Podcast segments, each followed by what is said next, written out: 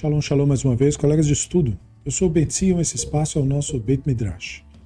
E nós estamos dando continuidade à nossa playlist do livro do Rabino Natan Slifkin, Rationalism versus Mysticism.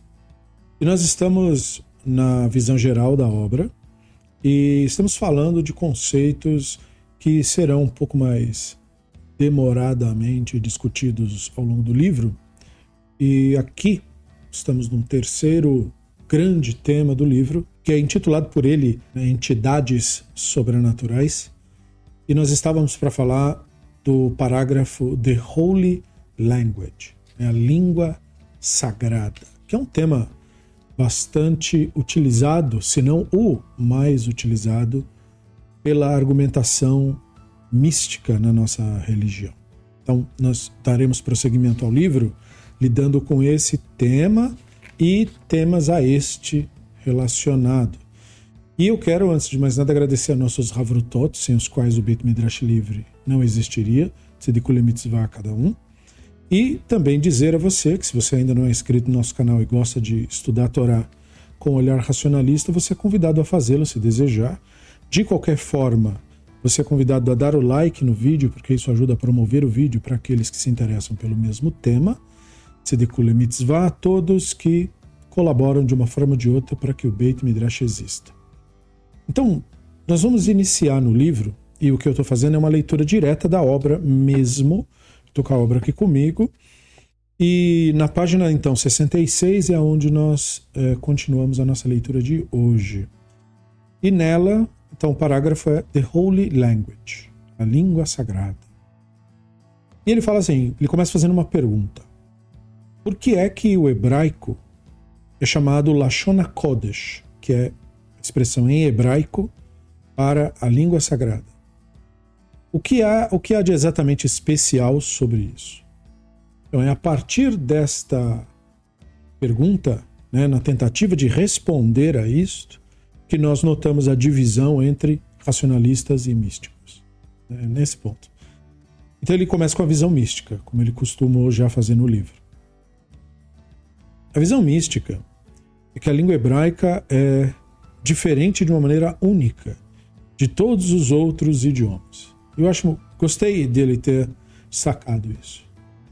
Porque as pessoas tomam isso, especialmente por causa de doutrinação, e nesse caso envolvendo até o cristianismo, mas hum, principalmente no judaísmo, nas, nas versões fanáticas e místicas do judaísmo, elas tomam por como se isso fosse um fato que todo mundo conhece né, no sentido de dizer é, o hebraico é uma língua sagrada porque o hebraico é uma língua sagrada. No sentido de que ele não é como as outras línguas. E é muito curioso, né? Porque ele coloca, destaca, né? A visão mística diz isso.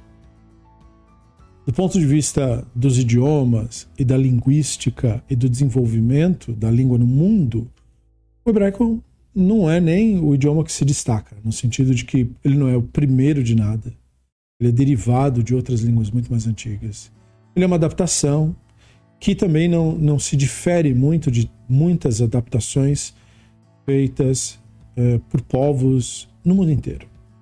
Não tem exatamente uma característica que você poderia apontar e dizer: olha, tem isso e não tem lugar nenhum. Como nós veremos, não? Outros idiomas são meramente convenções, segundo o misticismo aqui. As letras, aí ele cita em inglês, né? L-I-O-N, lion, né? são, um, por acordo, né, uma referência ao rei das bestas. Ele estava fazendo isso de propósito porque ele é biólogo, ele sabe que leão não é rei de nada. Mas é assim que as pessoas gostam de usar no senso comum, né? Eh, nós diríamos rei dos animais. Eles falam King of the Beasts. Mas eles uh, intrinsecamente não querem dizer isso. E a sociedade simplesmente concordou em chamar leão né, de Simbas. Tá brincando aqui com o Rei Leão, né?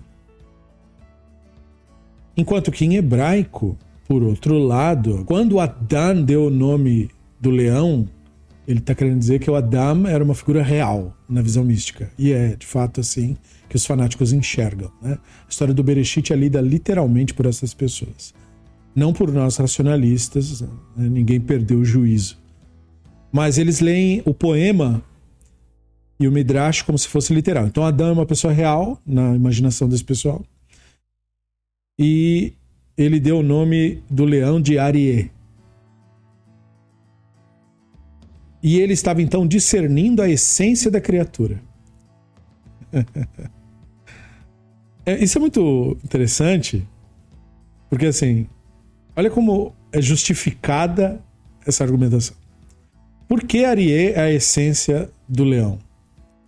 Isto porque as letras hebraicas são as forças místicas cruas com as quais Deus criou o universo. Então, é, é parte da narrativa do Zohar, né? Zohar traz essa ideia. Para justificar também por que existem palavras mágicas. O Avrá que dá Avrá, né? Que aconteça como eu disse, popularizado como abracadabra.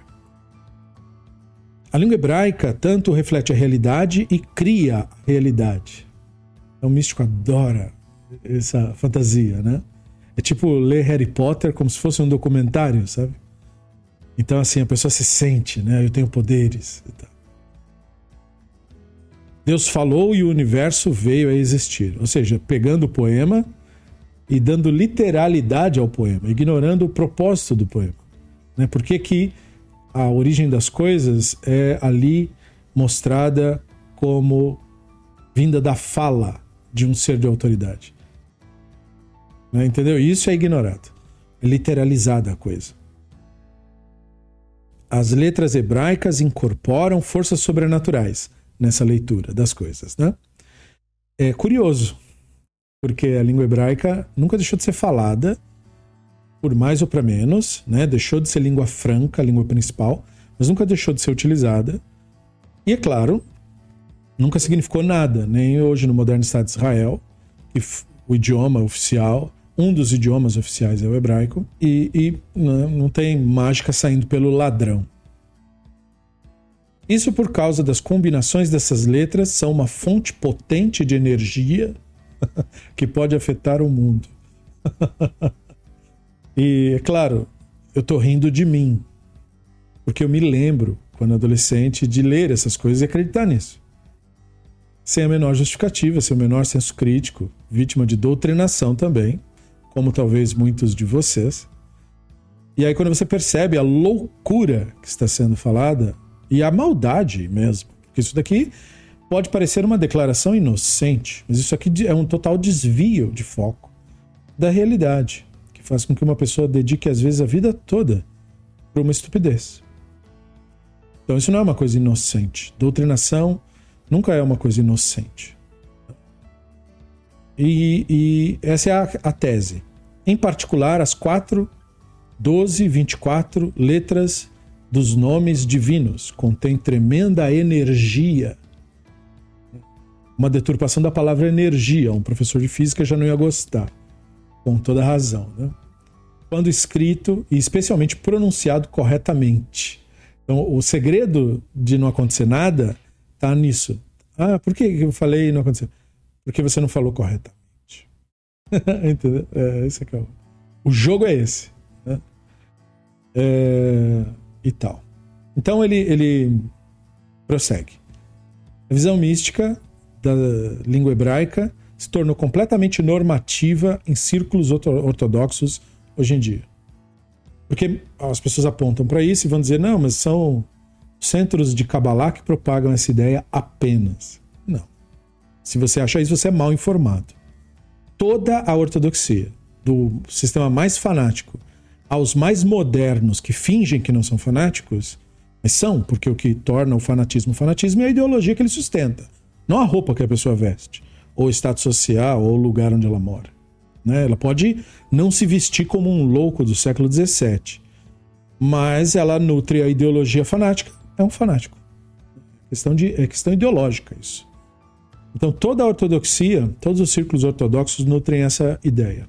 E precisam nutrir. que possam justificar as loucuras que dizem.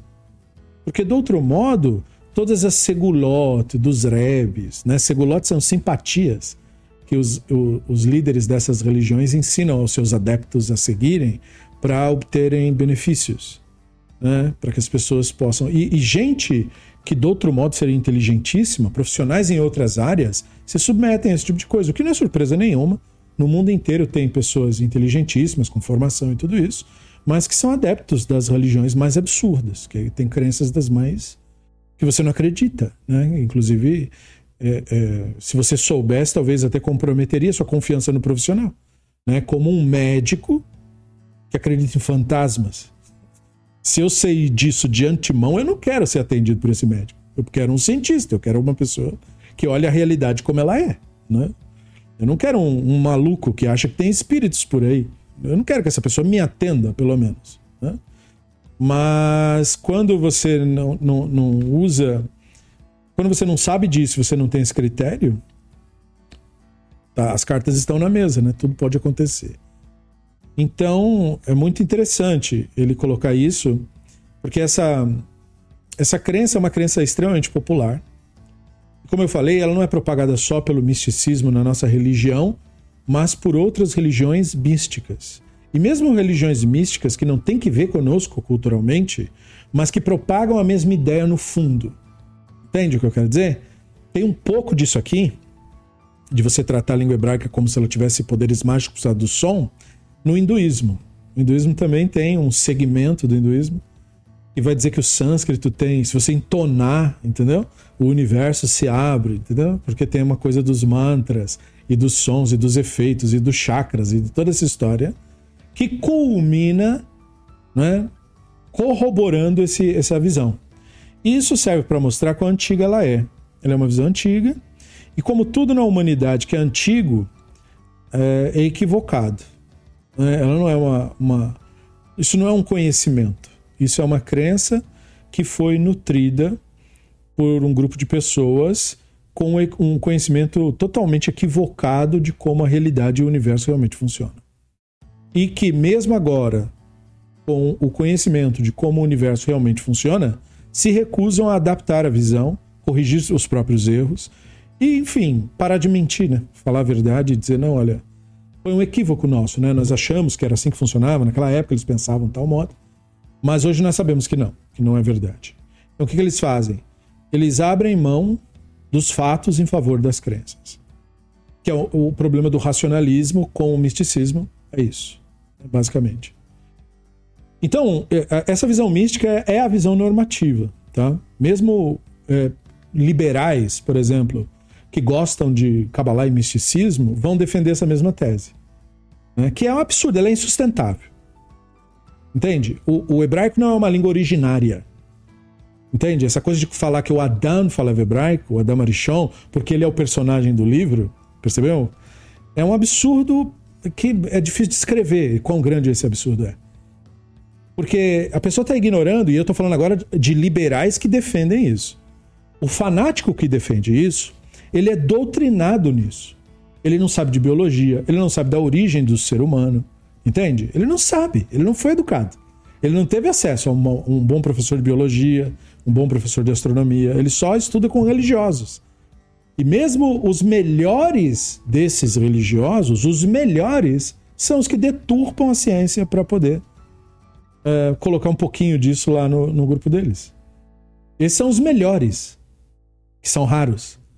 Entende? A maioria esmagadora deturpa mesmo e, e, apresenta a visão mágica como se fosse um fato.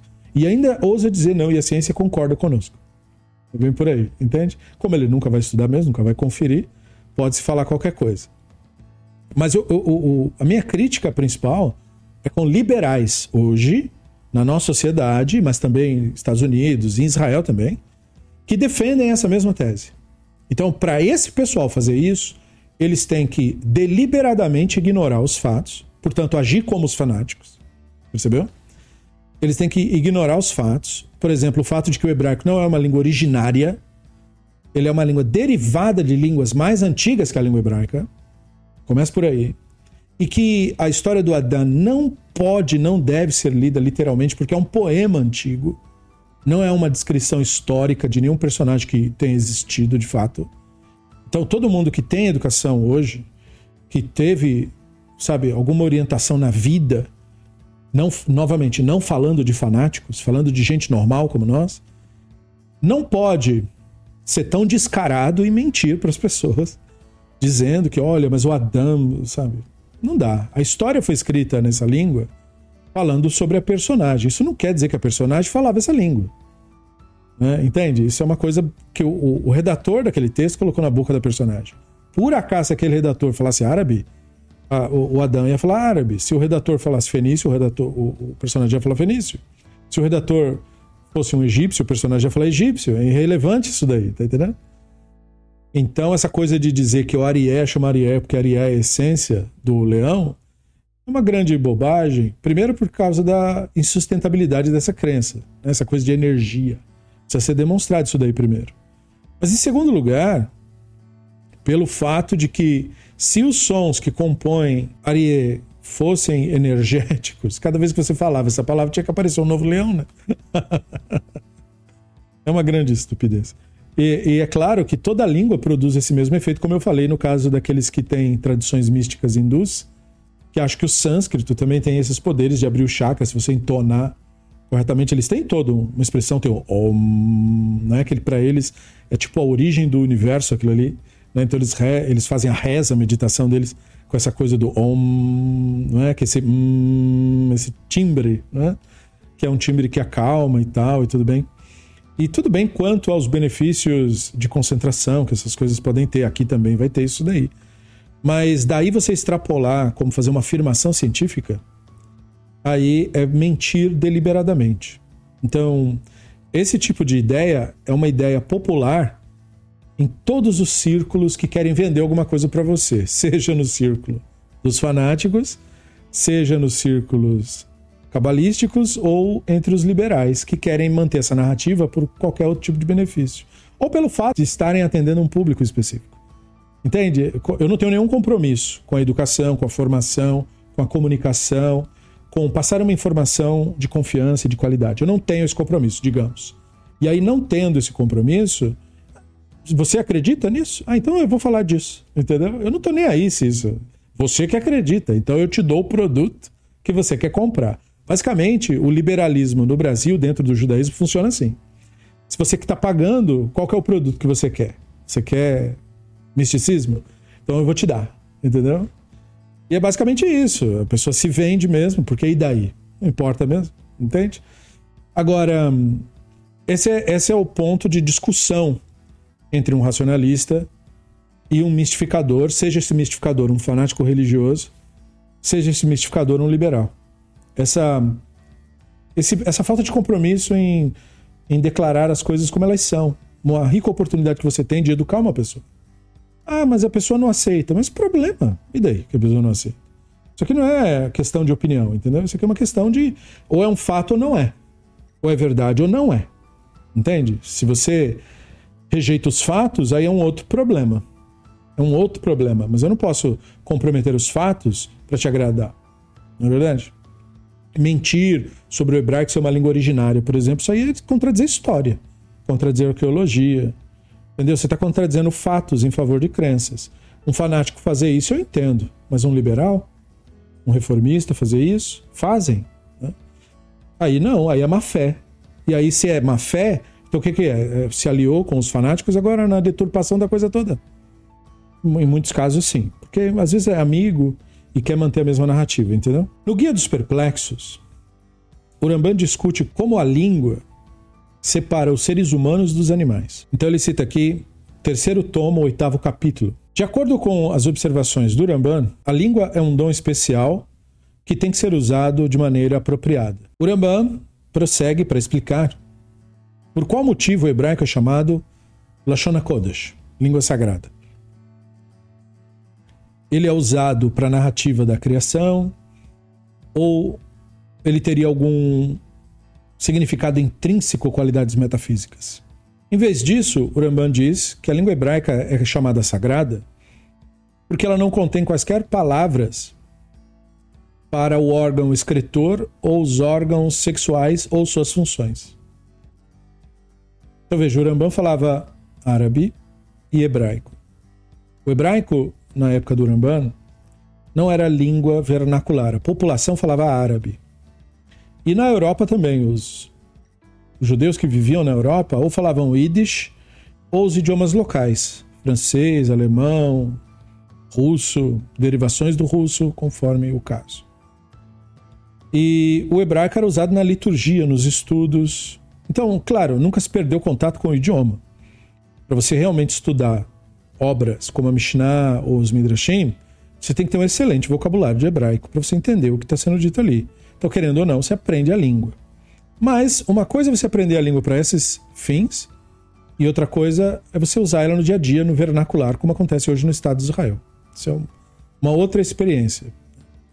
Mas o hebraico nunca deixou de ser, de ser utilizado.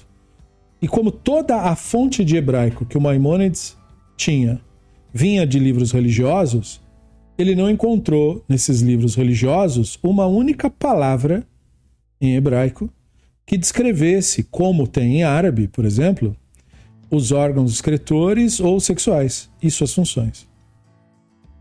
Isso fez com que o Ramban considerasse que essa deveria ser, então, a característica que transforma o hebraico no Lashon Kodesh. Porque ele está usando a palavra Kodesh, portanto, não no sentido místico. Místicos usam a palavra Kodesh, né, o sagrado, no sentido mais mágico possível. Há uma energia, uma força. Mas o Rambano usa o sagrado, Kodesh, no sentido essencial da expressão. Kodesh significa distinto, separado. Então ele diz que o idioma é distinto por isso. Ele é separado dos outros idiomas por isso. E qual seria o problema do hebraico ter uma palavra para os órgãos escritores ou sexuais? Porque estas palavras, e nosso idioma é uma das testemunhas disso, mas outros idiomas também, essas palavras são as principais palavras utilizadas para se criar na língua o xingamento. Quando você vai xingar alguém, geralmente você usa ou palavras do órgão escritor ou palavras dos órgãos sexuais e suas funções. Percebeu? Então, o Rambam notou que o hebraico não ter essa língua debilita nessa possibilidade. Quando você vai xingar, você não tem muito as palavras. Você tem que descrever alguma coisa, alguma profissão, né? Você tem outras expressões que você utilizaria para essa finalidade. Né? Existem xingamentos em hebraico, é claro. E eu não estou falando, obviamente, do hebraico moderno. Eu nem devia estar explicando isso. Eu estou falando de Maimonides, viveu no século XII. Então é óbvio que eu não estou falando do hebraico moderno. O hebraico moderno, evidentemente, tem xingamentos em tudo quanto é forma que você possa imaginar provavelmente o Rambam ficaria horrorizado. Mas essa ideia do Rambam vem do fato de que o hebraico, por ele conhecido, e por todas as pessoas naquele período, vinha dos livros tradicionais, que obviamente evitam essas expressões. Não quer dizer que o vernáculo popular das pessoas não teria tais expressões, mas ainda que tivesse, foram deixados fora da literatura e, portanto, não fazem parte da cultura. Né? Os palavrões em hebraico moderno tiveram que ser emprestados, por exemplo, de, do árabe e do russo. São outros dois idiomas muito utilizados. E, e, e teve que ser criado expressões né, para isso. Então, de acordo com o Ramban, quando Adam deu o nome aos animais, e o Ramban também não considerava a narrativa literal, mas ele considera a narrativa pelo seu próprio valor, então ele está considerando a cena, ele não estava discernindo essência nenhuma, obviamente. Em vez disso, Ramban diz que quando a Torá declara que os animais receberam seus nomes do Adam, portanto enfatizando que não recebeu do Elohim, recebeu do Adam, isso mostra que a língua é uma convenção humana. Ou seja, o Ramban demonstrou que o animal em si não tem nome nenhum. Não existe leão na natureza. Nenhum leão vê o outro e diz: olhe, um leão. ou, ou, em qualquer idioma que você possa imaginar. Ele, entendeu? Porque esses animais se comunicam, mas não por meio de linguagem. Então eles não têm nome. O nome é uma convenção nossa. Nós que inventamos o nome. Por razões da nossa cultura, da nossa tradição, das nossas impressões quando vemos tais animais e tal. É só olhar designações que biólogos dão para pássaros e você nota bem isso. Basicamente, em grande parte dos pássaros, a designação é o que o biólogo viu e teve a impressão naquela ave, né? É, entendeu? Pardal de peito amarelo e cabeça azul. Você fala assim. E o que, que é? É um pardal de peito amarelo e cabeça azul. É uma, ele deu uma descrição do que ele enxergou. E deu. É isso que o Adam teria então feito, diz o Maimonides. E, portanto, é óbvio que quando essa informação da grande águia chegou a conhecimento dos mistificadores na Europa, isso ia sabotar os negócios, né? Então eles não gostaram nada disso. Mas isso que o Ramban está colocando corrobora muito mais com os fatos hoje conhecidos. Né? É um tipo de observação que nem precisaria ser corrigida com os conhecimentos atuais, né? porque nenhum grande estudioso hoje discorda de que, de fato, língua é uma convenção de seres humanos. Portanto, se aquela cena está aludindo a isto, não há nada de errado naquela cena. Está tudo bem com a cena. Agora, se você afirmar que aquela cena está falando da essência energética, aí você está mentindo. Porque a realidade não corrobora com nenhum tipo de dessas fantasias de essência energética. Percebeu a diferença? Então ele prossegue. Mas e sobre o Elohim, o divino, pronunciar palavras hebraicas para criar o universo? É. Ele está aqui antecipando perguntas de mistificadores ou de pessoas que foram doutrinadas em geral. Que tem a tendência de ler poema do Bereshit com a literalidade que não deveria ser aplicada a este texto. E são vários os erros que a pessoa comete ao fazer isso. Como eu falei, o texto é hebraico porque o redator do texto falava esse idioma. Fosse o redator egípcio, o texto seria egípcio. Fosse o redator babilônico, o texto seria babilônico texto é naquela língua que é aquela língua do redator. Ele não estava, na hora que ele escreveu aquele texto, descrevendo algo que ele estava testemunhando. Ele não escutou, né? Olha, eu estava lá na criação, sentei no meu banquinho, tinha uma pedra lá, que por acaso já estava lá. o Sefer Bereshit tem disso, né? De falar a terra era sem forma e vazia, em vez de dizer que a terra tinha sido criada, né? Não, a terra estava lá já. A água também já estava lá. Se a terra e a água já estava lá, então o que, é que foi criado afinal? Então, assim, o redator colocou isso. Colocou o hebraico na boca do Elohim. Percebeu? Então isso não quer dizer que o Elohim falou em hebraico. O Elohim não fala. Não é? Percebe? Aquele é, uma, é um poema, uma narrativa construída em cima disso. Não o testemunho de um jornalista que acompanhou o processo criativo. Mas é incrível que isso tenha que ser explicado, infelizmente mostrando quão profunda e quão daninha é a doutrinação. Então ele antecipa o tipo de pergunta que um mistificador faria.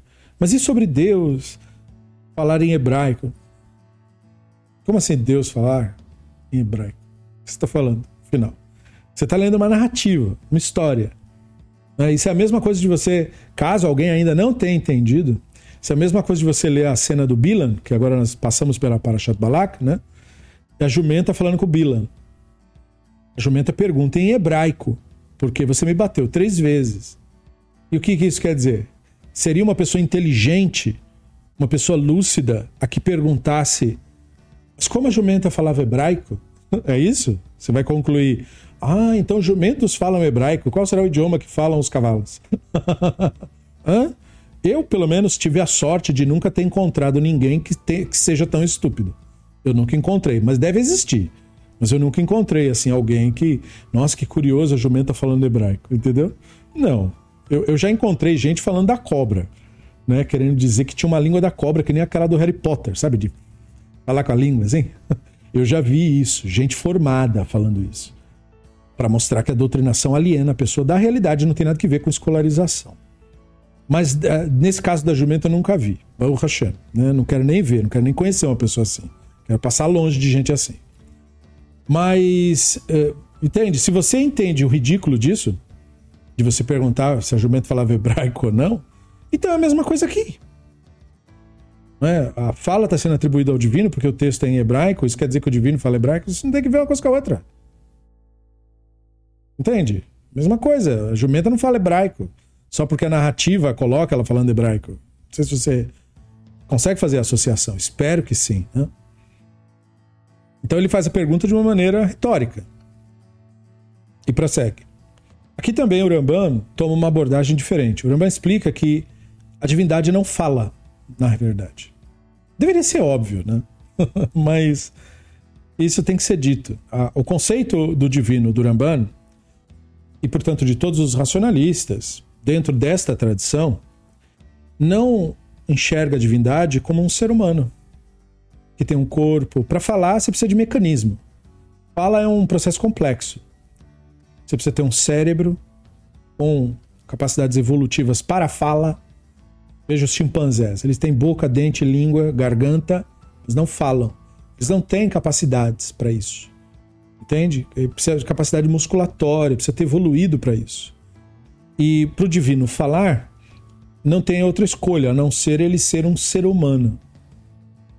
Então, como o Ramban rejeita a visão do divino como um ser humano, uma visão antropomórfica, não rejeita abrindo exceções, rejeita completamente, como uma heresia, uma, uma deturpação da tradição. Isso não quer dizer que não, não existiram rabinos que não acreditassem assim.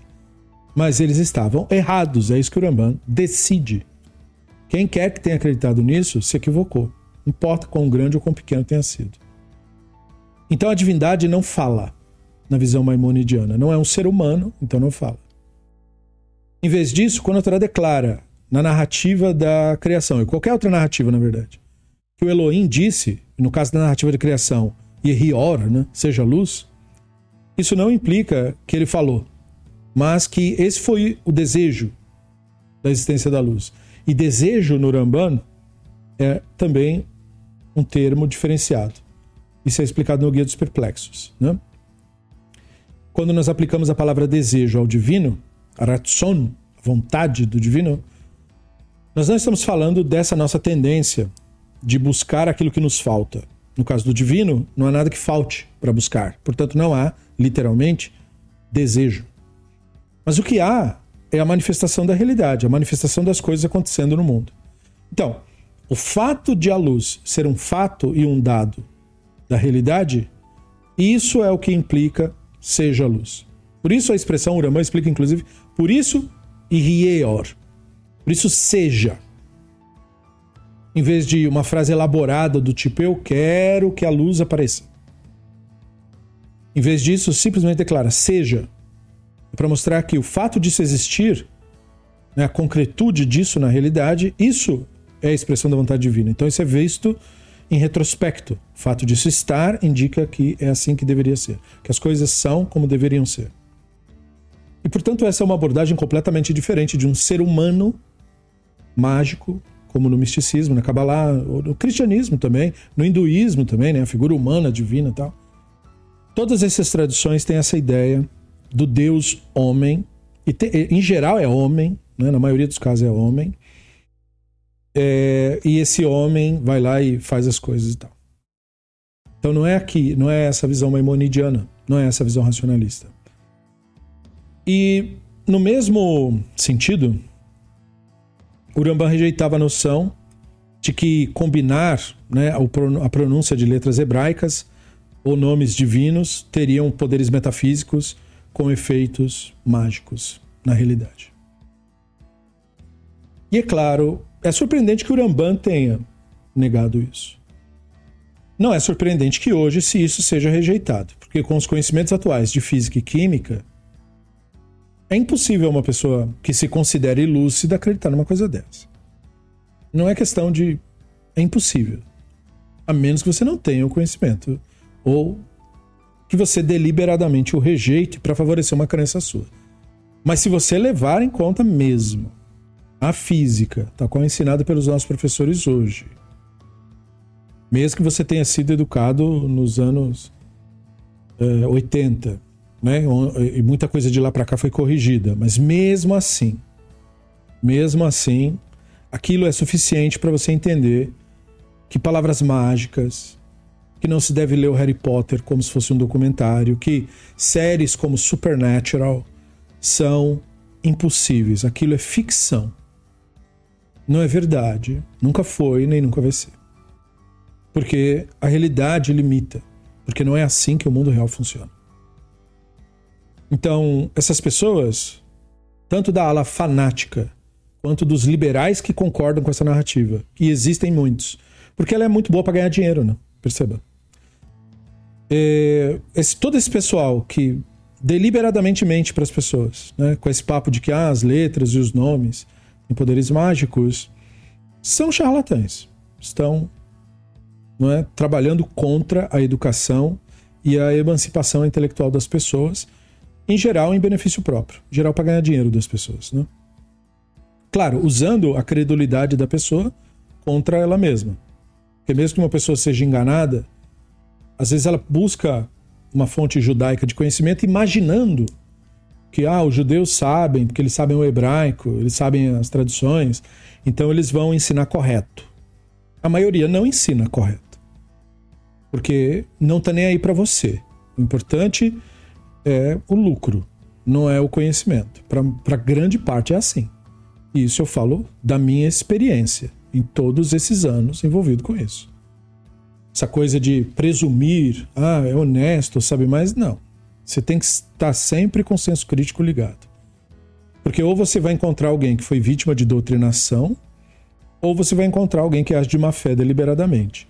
Casos raríssimos, você vai encontrar alguém honesto, que diz: olha, realmente os rabinos tiveram rabinos que tinham essa opinião, mas eles estavam equivocados. Os conhecimentos atuais de ciência negam isso que eles falavam.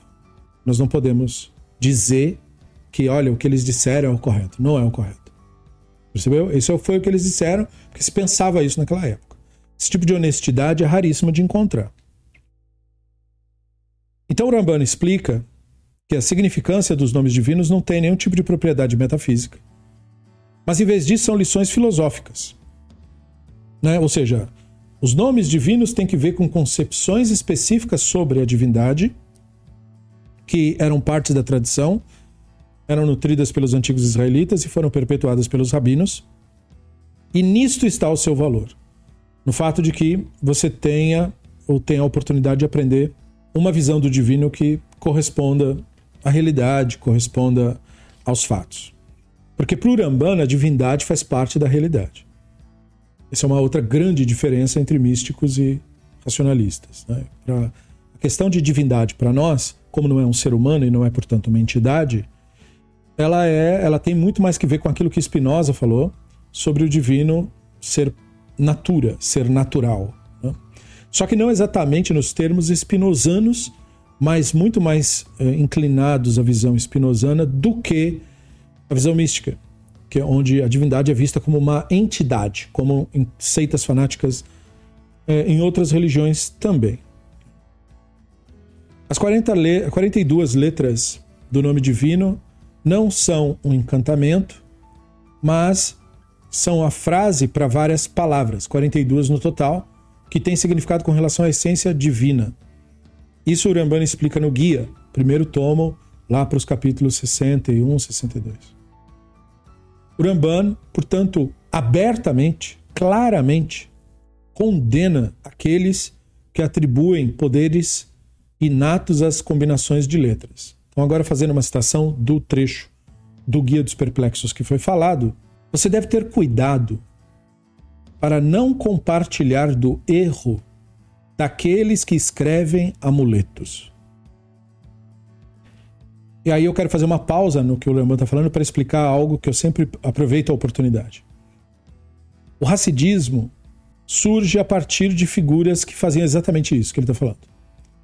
Os chamados Baalei da onde né, é, se atribui a ideia do Baal Shem Tov, o pai do racidismo, né?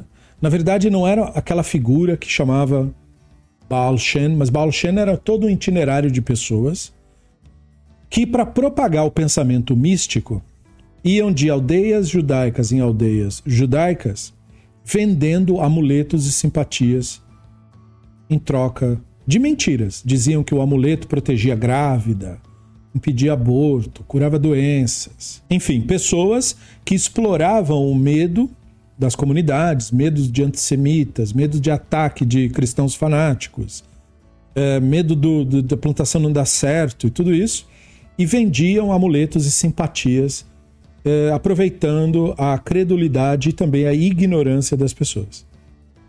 E essa prática era muito famosa e era feita por estes chamados Shem, né, que é, os senhores do nome, os caras que entendem do nome, entendeu? No sentido de que eles sabem fazer as combinações.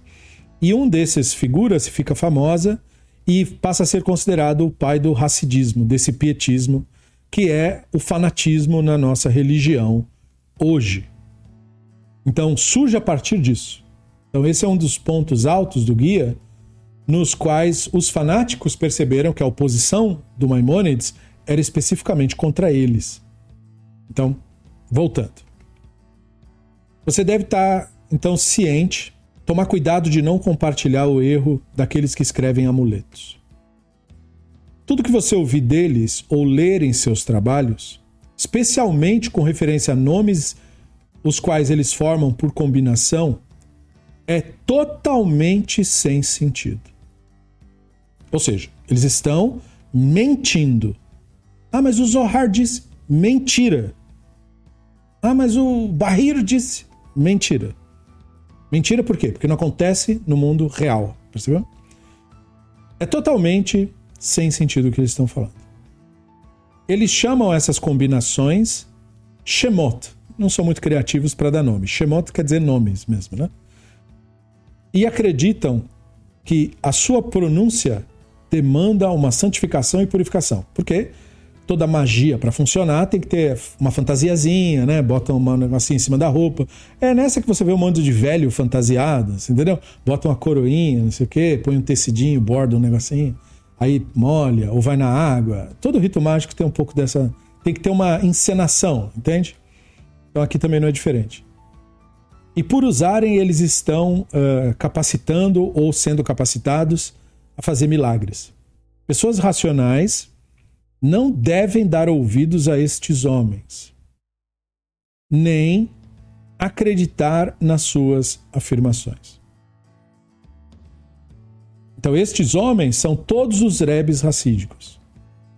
Todos eles. Infelizmente.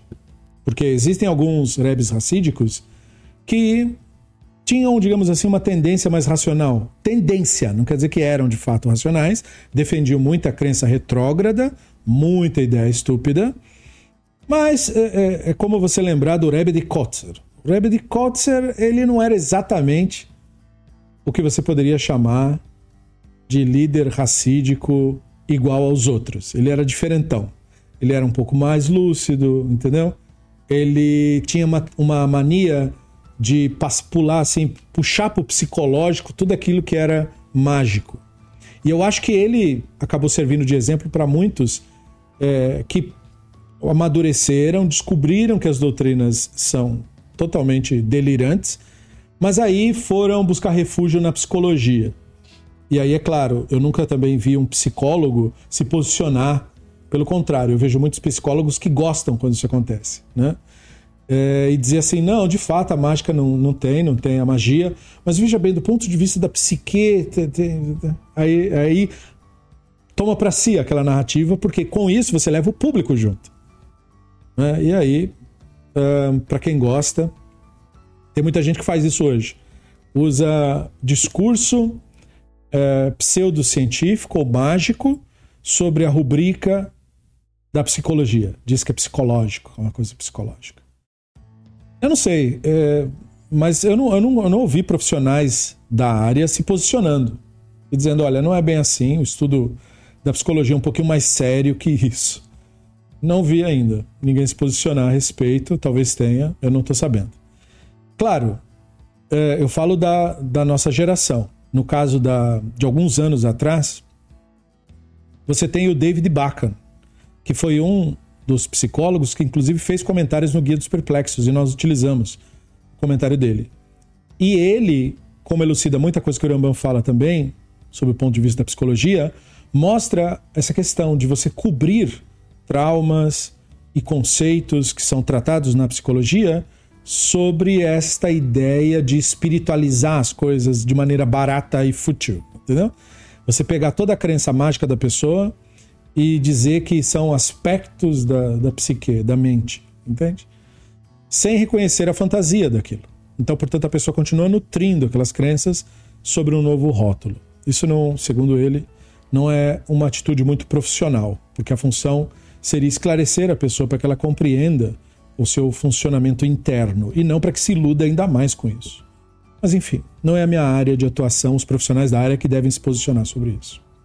Seja como for, o Uramban, como nós vimos, negava de maneira aberta e clara o trabalho e o papel dos Baal Shem, né, dos charlatães que escreviam amuletos e diziam que têm poderes mágicos.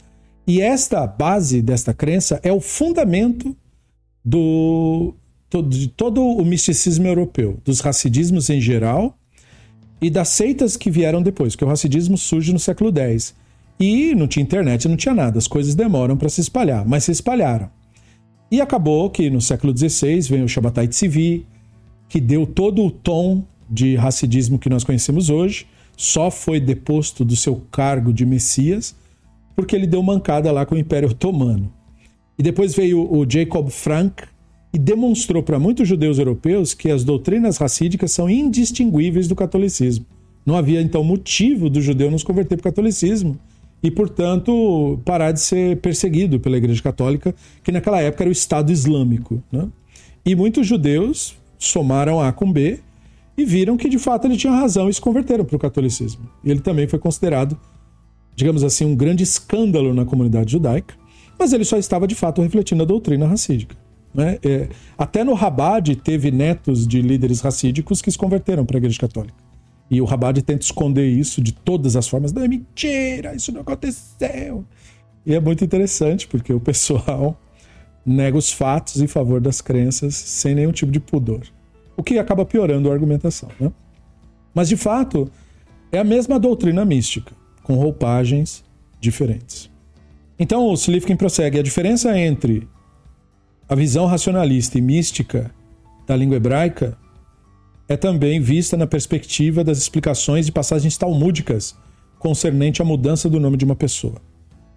Então ele cita aqui o Tratado de Rosh Hashanah 16b, um trechinho que diz: Quatro coisas podem causar com que um mau decreto contra uma pessoa seja rasgado. Eufemismo para anulado. Presta atenção. Caridade, tzedaká, reza, filá, mudar o nome de uma pessoa e mudar os atos de uma pessoa. De acordo com a abordagem mística, isso tem que ver com o nome da pessoa possuir significância e poderes metafísicos. Você já deve ter ouvido falar nisso. Muitos artistas têm essa crença no nosso país, em muitos lugares do mundo, né, de que o nome tem uma cabalá do nome, aí você põe, para você ser um artista de sucesso, o cara acha que é porque ele colocou uma letra, ou mudou uma letra e tal, né? Uma coisa toda. Já deve ter ouvido falar nisso. Então, é esse tipo de crença aqui. Então, muita gente, mesmo fora da nossa tradição, nutrem essas crenças absurdas. Não é só aqui, que fique claro. Né? Assim, se uma pessoa estiver, Deus nos livre, em coma, mudar o nome pode fazer com que o seu destino mude. Ela acorde, é, e isso está escrito mesmo no livro. Né? Sefer Hassidim está escrito isso. Então eles acham que tem poderes mágicos literalmente. Perceba aí, né? O Rambam, por outro lado, tinha uma explicação completamente diferente daquela passagem do Talmud. Porque, é claro, se você for consultar fontes judaicas hoje, você só vai ouvir a explicação mística e você não vai nem ouvir que é uma explicação mística. Você vai ouvir assim, ó, o judaísmo diz isso. Entendeu? Então agora, caso você tenha tido essa experiência, então eu quero te informar que não é o judaísmo que diz essa estupidez que os místicos falam, mas eles é que dizem isso, interpretando a passagem. Agora, um racionalista lendo a mesma passagem disse outra coisa completamente diferente. O Rambam falou: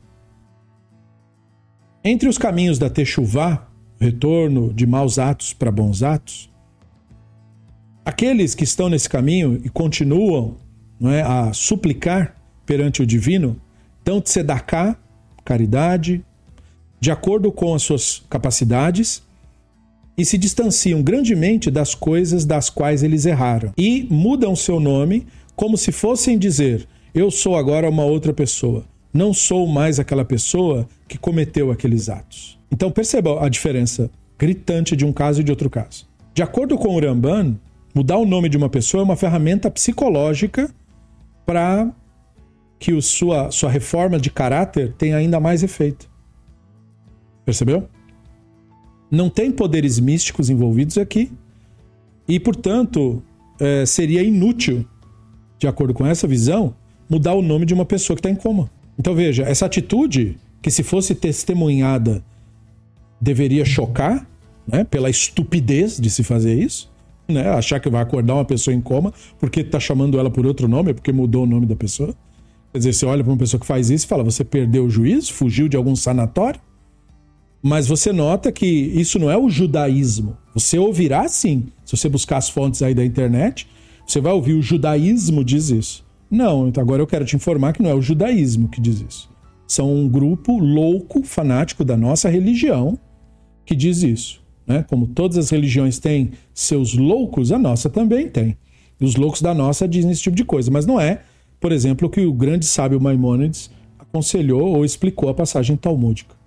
Então perceba, né, que eh, o que é dito em nome do judaísmo hoje em dia, né, um bando de, de, de bobagem que é falado em nome da religião, na verdade são as alas fanáticas, loucas da nossa religião, que falam em nome da religião.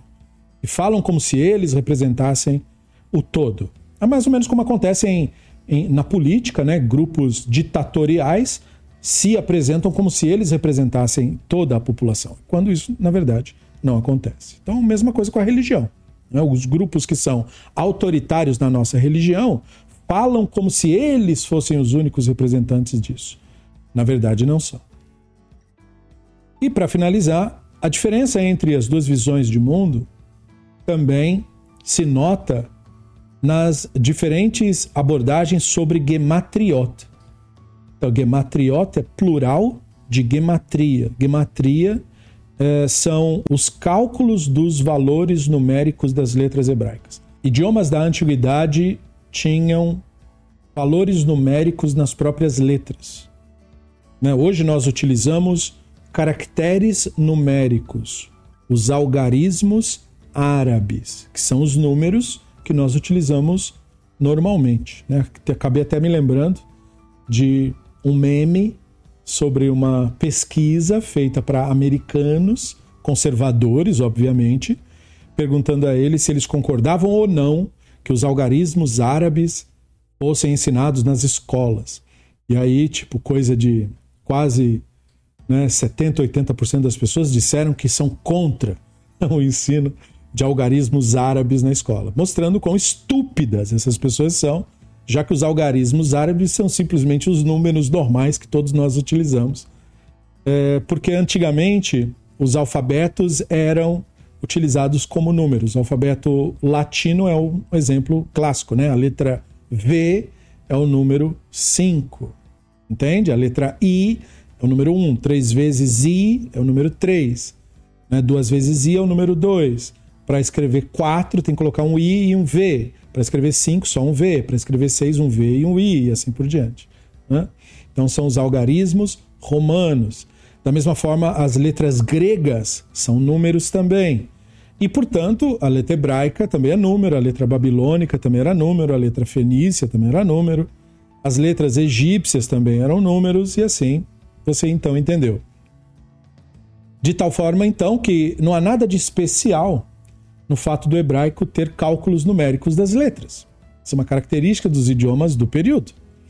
Mas os místicos mentem sobre isso, ignoram tudo isso, porque isso não é bom para os negócios, e eles dizem que, olha, é, a gematriot, né, o plural de gematria, é, tem grande significância, porque é por meio disso que você faz os cálculos numéricos e você consegue, inclusive, prever o futuro. Vocês devem ter visto aquele livro idiótico, né?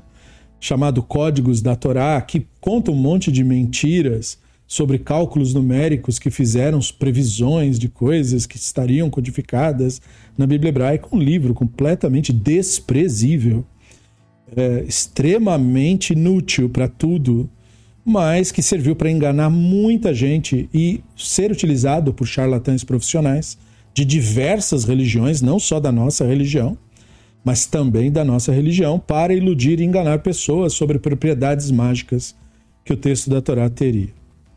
Então, eh, de acordo com a abordagem racionalista, diz o Slivkin, é, gematria não é nada mais do que jogo de palavras. Não é exatamente como você fazer cruzadinha, não tem nada que ver com fatos isso. Isso é, uma, isso é ridículo. E o que é feito com a Bíblia hebraica, quando você posiciona as letras e fica procurando, pode ser feito com absolutamente qualquer livro. Absolutamente qualquer livro de qualquer idioma. Se você colocar o livro do Harry Potter e botar um computador e botar as fontes uma em cima da outra, você vai achar coincidências lá. Não significa nada isso.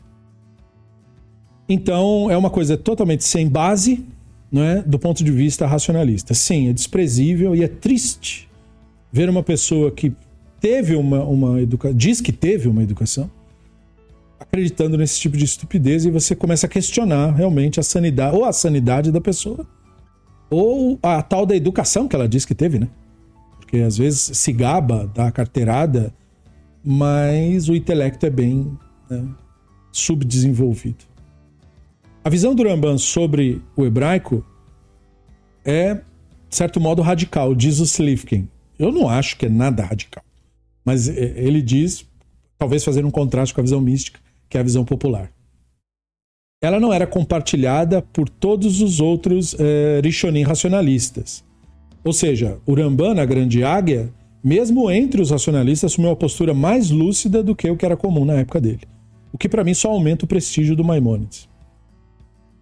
E, na verdade, fez ele ser criticado, não apenas pelos seus oponentes, como o Narmanides, que era o rabino que tinha ciúme do sucesso do Maimonides e queria tomar o lugar dele. E, de certo modo, entre o seu próprio grupo ele conseguiu. Mas mesmo nos defensores, como o Ritva. O Ritva também achava que tinha alguma coisa na gematria. E o Ritva está totalmente desculpado. Né? Porque, assim como o Ibn Esdra, que era astrólogo, o Ritva era matemático e numa época em que a matemática era muito mais considerada do que em qualquer período da modernidade. Então, ele achou que tinha que ter alguma coisa no código, enfim. E é claro que é, é, é, é o se assemelha, se você quiser uma comparação, com pessoas hoje falando de fractais. Né? Na natureza tem fractais que são, assim, cálculos matemáticos maravilhosos e fascinantes. O Golden Ratio, né? essa coisa de você calcular precisões na natureza e tudo isso é fascinante, é maravilhoso pensar essas coisas. E o Ritva estava muito nessa vibe, entendeu? Então ele achou que o Maimonides talvez não foi preciso o suficiente, mas é, talvez ele não tenha feito o contraste né, do que o Maimonides está falando com a, com a estupidez que o misticismo fala. E não obstante a ter recebido tais críticas, esta era a sua visão. E isso tem uma relevância particular hoje em dia, porque o Maimonides mantinha essa visão no século XII. Como eu falei, ele tinha menos motivos para achar isso do que nós. Nós, com certeza, temos que entender que numerologia é pseudociência, que essas declarações sobre energias de criaturas e poderes mágicos de palavras, isso é charlatanismo. Só, puro e simples. Né? Mas o Rambam, no século XII, ter concluído isso, torna ele muito especial para a nossa tradição. Então, quando as ciências agora desenvolvidas com relação à história da linguagem mostram que essas crenças e afirmações místicas sobre a linguagem são, no mínimo, impossíveis. Então tá, nós chegamos a mais um capítulo, página 69 aqui do Rationalismo versus Misticismo. Eu espero que você tenha curtido. Se você ainda não deixou seu like no vídeo, deixe, porque isso colabora para a promoção do material para pessoas que se interessam no mesmo tema. E nós continuaremos numa próxima aula por aqui, é, lidando com este e outros assuntos, né, renovando a nossa playlist, dando continuidade aos nossos estudos. Ceder, muito obrigado pela sua atenção e até uma próxima oportunidade. Leitra alta.